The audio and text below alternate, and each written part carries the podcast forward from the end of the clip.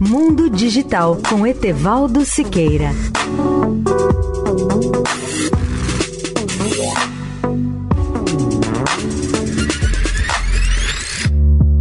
Olá, ouvintes da Eldorado. Empresas chinesas que ajudam a Rússia sofrerão reações dos Estados Unidos, conforme advertiu ontem a secretária de Comércio norte-americana, Gina Raimondo.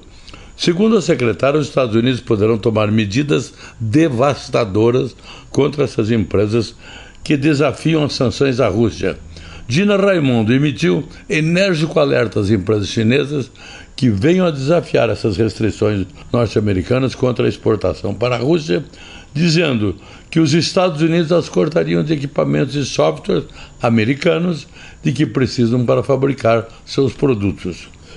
O governo Biden poderia essencialmente fechar a Semiconductor Manufacturing International Corporation ou qualquer empresa chinesa que desafiasse as sanções dos Estados Unidos, continuando a fornecer chips e outras tecnologias avançadas para a Rússia.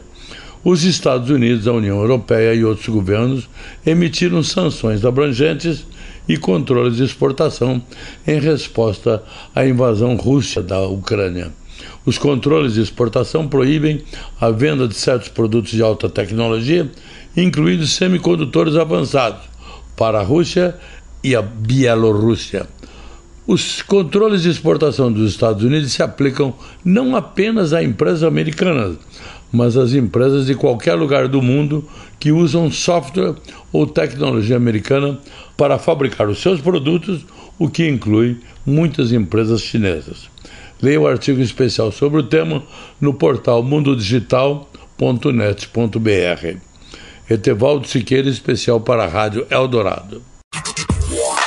Mundo Digital com Etevaldo Siqueira.